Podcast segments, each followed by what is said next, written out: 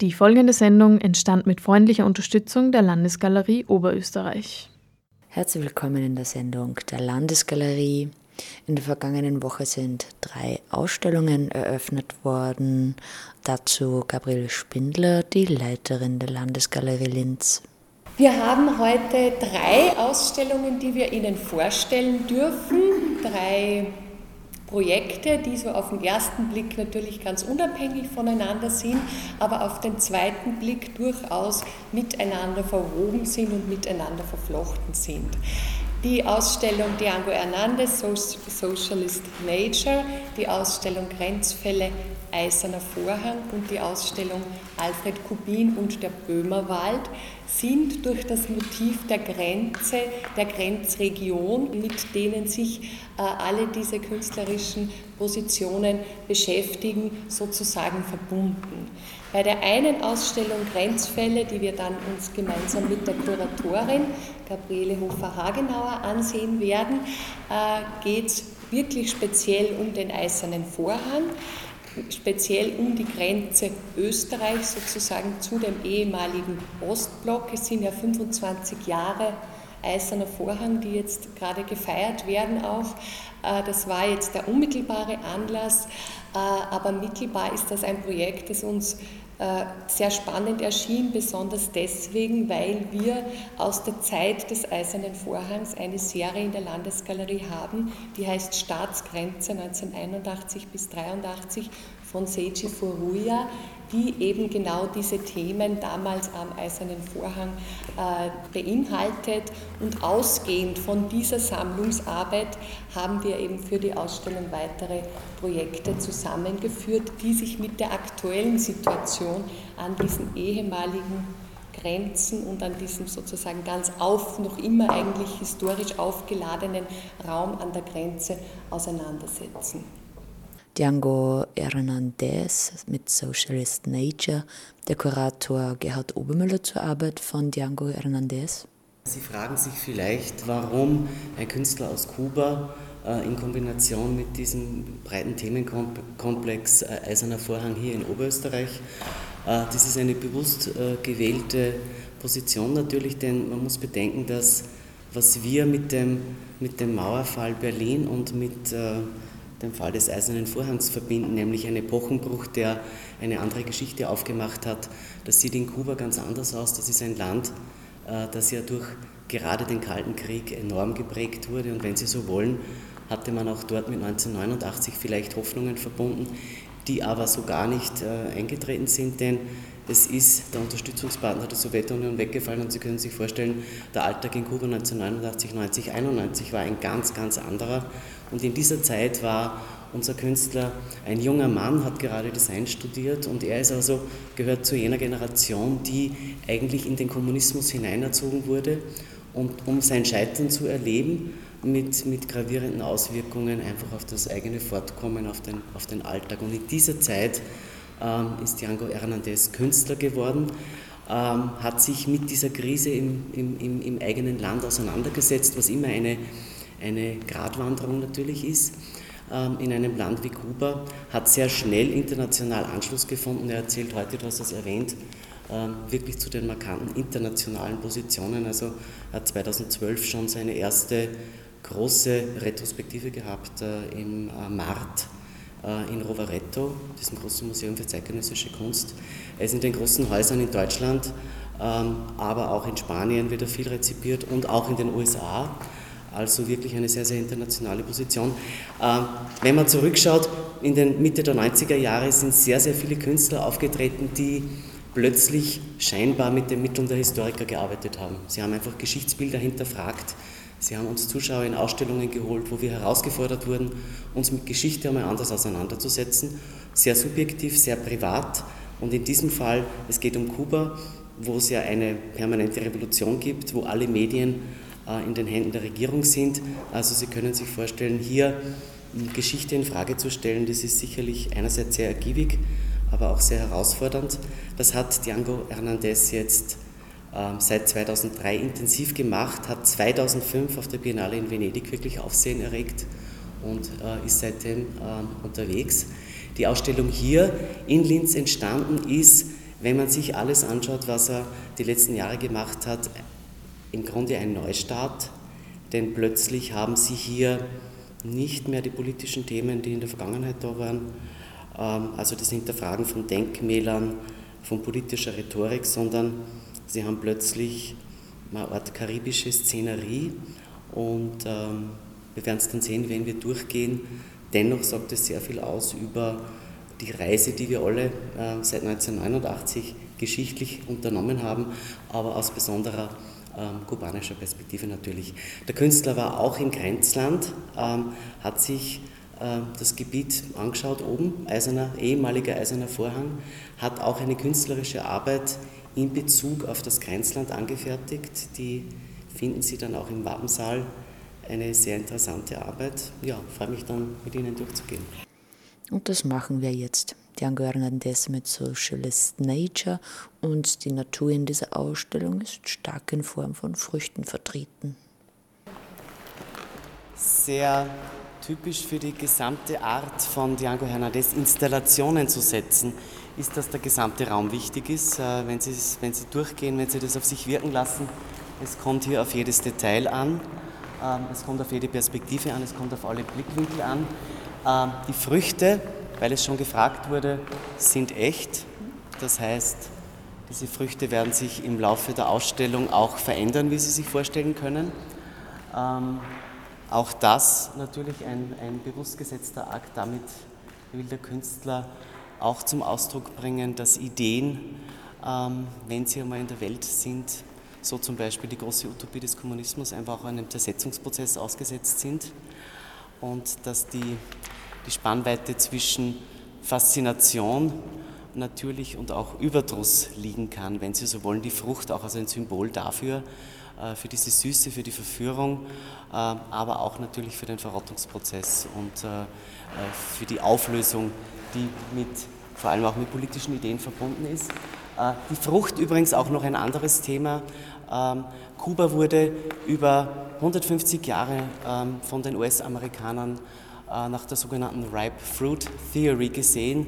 Also man hat damit gerechnet, wenn die Spanier einmal an Einfluss verlieren, dann wird uns den USA Kuba zufallen wie eine reife Frucht. Und diese Idee hat sehr großen Einfluss gewonnen äh, in der zweiten Hälfte des 19. Jahrhunderts und war auch als Bedrohung sozusagen im Raum. Die Kubaner haben gefürchtet, wenn die Spanier weg sind, werden wir wirklich unsere Unabhängigkeit behalten. Sie wissen, wie die Geschichte weiterging. Also auch diese Symbolik ähm, der Frucht in der kubanischen jüngeren Mythologie ist hier mitzudenken. Sie finden hinten Videoarbeiten ganz am Ende übrigens diese Polaroid. Das ist das Grenzland zu Tschechien. Äh, das ist die Arbeit, die der Künstler im Böhmerwald angefertigt hat. Ähm, hervorheben möchte ich noch die äh, Gemälde. Wenn Sie sich den kleinen Folder dann später mitnehmen, werden Sie ähm, diese Serie betitelt finden mit äh, aus, der, aus dem Restaurant La Aurora. Das sind quasi fiktive Restaurantgemälde. Sie müssen wissen, La Aurora war das einzige ähm, Imbiss- und Milkshake-Lokal, das es gab am zentralen Highway, der die Insel Kuba durchquert hat. Und dort ist man stehen geblieben und dort hat man seinen Milkshake getrunken. Und das kennt, das ist im kollektiven Gedächtnis aller Kubaner einfach präsent. Und äh, dieser Herr Gundlach, der ja der Protagonist dieser Ausstellung ist, also wir befinden uns hier ja eigentlich im Nachlass eines fiktiven äh, Fotografen, eines Künstlers, der uns Dinge hinterlassen hat. Und das sind die äh, quasi Restaurantgemälde aus diesem Restaurant L'Aurora. Also so viel für den Hintergrund. Django Hernandez und zu den Hintergründen der Ausstellung Socialist Nature. Like three years ago, I I was watching TV and there was this documentary about um, the nature in the border, in the German border with the Czech Republic. And um, there was this um, night footage of a colony of deers that were walking, uh, that were just like um, doing what the deers do. And then at a certain point, all the deers stopped without reason, without having reasons to steer. I mean, they, there was a line, kind of imaginary line, and they stopped. And um, the, they stopped uh, because in that precise place, more than 20 years ago, there were there was a electric um, fence. So after like maybe three or four or five generations of the of of of, of um, um, deers, um, they still kept this memory of the limit. So that was the moment when um, already I was in conversation with Gerhard about the possibility of making an exhibition.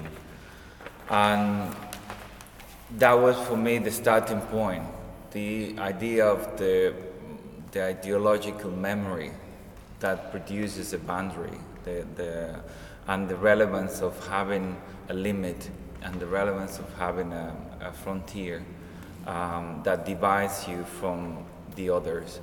So um, that was the starting point, and I started thinking about the possibility of reflecting only about nature. My work has been influenced by um, autobiographical issues, and um, and I've been closer to the, let's say, like historical issues, historical issues that are um, linked to Cuba, and especially the conflict uh, that happened during the Cold War. So, but three years ago, I started moving away from that um, heavy historical references, and then I decided to start research on the idea of nature and how relevant nature is for, or it was for socialism. So I created this fictional character that um, I decided to name um, Eugene von Gunlach, and he is. I mean, the way that I, I designed the character, he's a very open minded person without ideological issues. So he's a German from the West, in, and he was only interested in documenting socialist um, nature, so nature and wildlife in socialist countries. Um, and then he decided to go to Cuba to make a documentary about a little bird, which is the hummingbird, but we call it the sunsum, which is the smallest bird in, in the world. It's, it's like a fly, it's just this, this, this tiny. And this bird lives in a very special place in Cuba. So he um, wanted to take his camera with him uh, to Cuba, but at that time in 1970s, it was very difficult to, to go inside the island with a camera. So what he decided to do is to put apart every single piece of the camera and to smuggle the camera inside his, um, his luggage. So he managed to go in, um, and then uh, for a month he started putting together um, the camera until he managed to put it.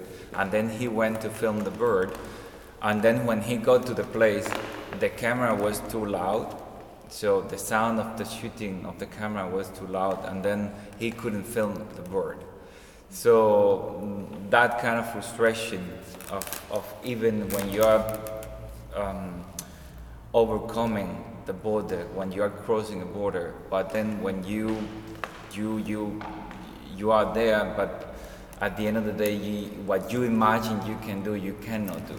So most of the pieces in the exhibition, especially talking about these structures, they talk about that line, about that line that the deers um, um, fear to cross. So that's the so they keep most of them they keep the fruits in a specific way but the fruits are not able to move. So the, the, the fruit, apparently they will fall without this um, structure. Uh, but I don't know what is better, if they will be falling or if they will be in order. Im Grenzgebiet Tschechien-Österreich entstanden die Polaroids. So I took the, the camera to the border and then I, I wanted to like an imaginary to have this imaginary um, Gunlach um, portrait. So instead of having a person photographing a tree or photographing the flora of the place, um, it's like the yeah for me it's like the passport picture of of uh, Gunla. So you can see. I mean, this is the one of the the only object in the in the series is uh, is the, the tower, the, the the washing tower that was in that still you have in the in the border. So the rest is just like elements of, of nature. That I guess, uh, and that's what really fascinated me about the, the this iron belt, that uh, because humans were not allowed to, to, to use that belt, um, it became one of the most powerful um, natural resources in Europe, actually.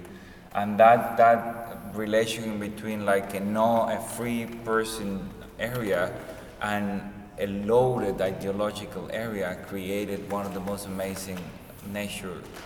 And that's something that is happening um, that has been happening a lot in cuba that nature is so strong and so powerful that um, overtook over these years most of the things that the revolution wanted to build so you have all the schools, for example, that more than 100 schools that uh, were built in the countryside, they are by now looking like ruins, like romantic ruins. So the nature is just like um, when when we are not there, when let's say like when the sources, for example, of capitalism, like technical development, they are not there. Nature immediately takes over. So that's also one of the, um, let's say, my impressions, my late impressions about my trips to Cuba. I'm going there every year, so um, I'm, I'm able to see every year what is happening, how, how the, the country is changing. And especially in the last years, nature is just like unbelievable. So, and that's something that um, has been hidden kind of from the, from the, from the tourist um, so tourism basically go to the main cities, and what we have still is this propaganda about the revolution, about Fidel, about the, but um, there is not so much about nature. There is not so much about areas in Cuba where, of course, tourists they are almost not allowed to go because it's, uh, it's too complicated. They are too isolated. Um, so that will be something that I, I'm, I'm going to be working on um, in my next project, which is like how to, how to enter to those places, how to produce information and research about those um, natural resources in, in, in Cuba. You found, uh, I'd, I'd, like to mention that you found such a good definition for the Iron Curtain. You called it the empty zone between capitalism and socialism, also diese leere Zone zwischen diesen beiden Systemen, die dann plötzlich zum, zum Wildlife Preserve wird. Ähm, und vielleicht auch noch ganz kurz zum Titel der Ausstellung Socialist Nature. Das geht in zwei Richtungen. Zum einen war es eine Art von Tabu, sich im revolutionären Kuba überhaupt mit so etwas wie Natur und Schönheit zu beschäftigen. Das war ideologisch was verdächtig, weil es ging um ganz andere Themen. Also die Themen waren einfach alle sehr politisch besetzt und Natur war fast ein Tabu. Also jemand, der in den 70er Jahren nur sich der Naturschönheit widmet, das war möglicherweise schon zu subversiv. Das ist der eine Titel. Und der andere Titel, äh, der andere Bezug dieses Titels ist einfach der, dass eigentlich ein Sozialismus, der nicht von der Stelle kommt, ironischerweise von der Natur eingeholt wird. Also diese Polarität soll der, soll der Titel Socialist Nature auch äh, zum Ausdruck bringen. Ist auch ein sehr schönes Beispiel für die Art, wie Django Hernandez einfach denkt und arbeitet. Äh, seine Arbeiten sind sozusagen auch ideell mit dem Kopf, nicht nur räumlich, sehr begehbar, äh, geben auch für, für jede Art von Diskurs ähm, äh, einfach Zugänge her. Django Hernandez mit Socialist Nature in der Landesgalerie Linz. Ein Bild von der Ausstellung könnt ihr euch bis 7. September machen. Gabriele Hufer-Hagenauer ist die Kuratorin der Ausstellung im gotischen Zimmer. Grenzfälle, Eiserner Vorhang. Das Jubiläum des Falls des Eisernen Vorhangs. 25 Jahre ist es her und dieses zeitpolitisch wichtige Ereignis haben wir zum Anlass genommen, eine Ausstellung zusammenzustellen, die sich mit der Grenzproblematik genau entlang dieses ehemaligen Eisernen Vorhangs auseinandersetzt. Ähm, Ausgangspunkt der Ausstellungskonzeption ähm, bildet diese 23 Fotografien umfassende Serie von Seiji Furuya. Diese Serie ist ja mittlerweile ein Klassiker der österreichischen Fotogeschichte des 20. Jahrhunderts. Ähm, diese Serie ist aus dem Bestand des Landesmuseums, sie stammt aus der Sammlung Walter. Ja, und von dieser irrsinnig beeindruckenden Serie, die eigentlich heute schon ein, ähm, ja, ein zeithistorisches Dokument darstellt, ähm, wollten wir weitere aktuelle äh, künstlerische Positionen hier versammeln, die sich aus einem ganz aktuellen Stand heraus mit der Grenzsituation am ehemaligen Eisernen Vorhang beschäftigen. Es werden Arbeiten gezeigt in dieser Ausstellung von Seiji Furuya, Iris Androschek und Hubert Lobnig, Kurt Keindl und Helmut Steinecker. Ich möchte jetzt noch ganz kurz auf die Serie von Seiji Furuya eingehen. 1981 bis 1983 hat Seiji Furuya, der ja aus Japan stammt und in Japan auch aufgewachsen ist, die österreichische Staatsgrenze bereist. Und zwar äh, die Grenze zu den Ländern Jugoslawien, Ungarn und Tschechoslowakei damals noch. Ja. Das heißt, der eiserne Vorhang war ähm, eine hermetische Grenze zwischen den Ostblockstaaten und der freien westlichen Welt, also Österreich. Ja. Er hat versucht, Orte oder Plätze aufzusuchen, an denen sich dramatische Szenen abgespielt haben, zum Beispiel äh, Flüchtlingsschicksale ereignet haben oder auch denkwürdige Ereignisse stattgefunden haben. Diese Fotografien von den Orten hat er immer kombiniert mit Geschichten, die in Verbindung stehen zu den Orten. Ja? Und diese Text-Bild-Kombination äh, steuert natürlich auch die Lesart der Bilder. 2009 ist die Arbeit von Iris Andraschek und Robert Lobnig entstanden, die wir hier sehen. Wohin verschwinden die Grenzen? Auch eine ganz bewusste Fragestellung, die sozusagen auch noch in andere Ebenen hineinwirkt, nicht nur vom Eisernen Vorhang, sondern auch in aktuelle Grenzsituationen innerhalb und außerhalb der EU, Europas sozusagen führt. Hubert Lobnig zu seiner Arbeit.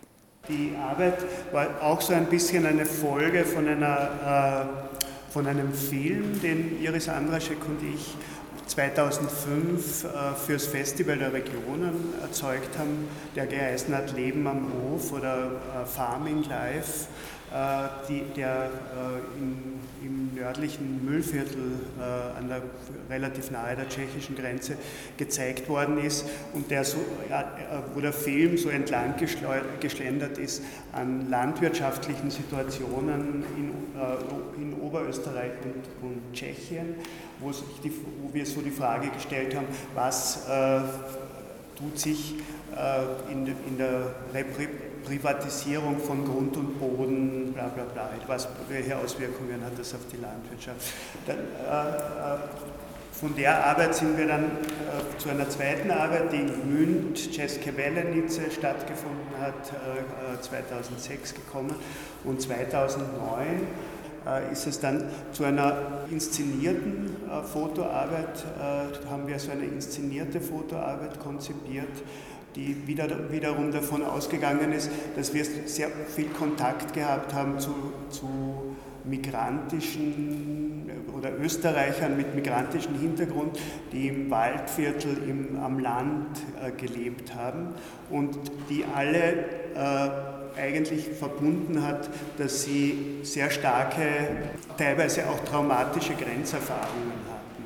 Und, und diese äh, Freunde haben wir für diese Fotoarbeit versammelt an einem Ort, der, den wir sehr interessant gefunden haben, und zwar in, in Schischhof im Nationalpark Teiertal gibt es ein Stück musealisierten eisernen Vorhang, also 200, äh, 300 Meter eiserner Vorhang. Wir sind praktisch mit unseren Freunden oder diesen Akteurinnen, Akteuren äh, gemeinsam an diesen Ort gefahren und haben über diese Erzählungen und auch über sowas wie, wie, so, einen, wie so einen kollektiven, wie so Bilder des kollektiven Gedächtnisses vom, vom, von der Überschreitung oder vom eisernen Vorhang oder überhaupt von Grenzüberschreitung nachinszeniert. Ganz kurz vielleicht noch zu dem Satz, wohin verschwinden die Grenzen. Das war für uns eigentlich ein wirklich wichtiger Satz, den zu, zu, äh, zu, dorthin zu schreiben, weil wir äh, festgestellt haben, dass eben äh, 1989, äh, 1999, 2009, das ist die Arbeit des 2009 stand, immer wieder abgefeiert wurde, dieser Fall des eisernen Vorhangs. Auf der anderen Seite äh, jetzt wieder 25 Jahre Fall der eisernen Vorhang, des Eisernen Vorhangs. Gestern sind 30 Menschen, 30 Leichen von einem Schiff vor Lampedusa geborgen worden. Man, man hört auf der einen Seite dieses Feiern der, dieser Grenze, äh, dieses Falls der Grenze und auf der anderen Seite gibt es die sogenannte Festung Europa, die sich immer stärker abschirmt und immer, immer besser, äh, also äh, die, die neuen äh, eisernen Vorhänge sind eigentlich doppelt oder dreimal so hoch und doppelt und dreimal mal so, so scharf und, und, und abgesichert als die alten eisernen Vorhänge. Also man, äh, dieses Wohin verschwinden die Grenzen ist so ein paradoxer Satz. Äh, sie verschwinden nicht, sie wandern woanders hin. Robert Lobnig, der an der Ausstellung Grenzfälle Eiserner Vorhang vertreten ist mit Iris Andraschek. Zu sehen auch Positionen von Kurt Keindl, Helmut Steinecker und Seiji Furuya. Bis 31. August 2014 in der Landesgalerie Linz. Und was ist sonst noch zu sehen in der Landesgalerie? Bis 14. September Nicole Six und Paul Petritsch, Das Meer der Stille. Bis 7. September ähm, Alfred Kubin und der Böhmerwald im Kubin-Kabinett. Und für Kinder gibt es ein Programm, also für Kinder ab acht Jahren, Museumsakademie Kunst in der Landesgalerie von 22. bis 25. Juli 2014. Eine Anmeldung ist hier erforderlich. Auf der Website der Landesgalerie gibt es die Infos dazu. Das war die Sendung der Landesgalerie. Die nächste wird es am 18. September geben und bis dahin wünsche ich euch einen schönen Sommer in der Landesgalerie.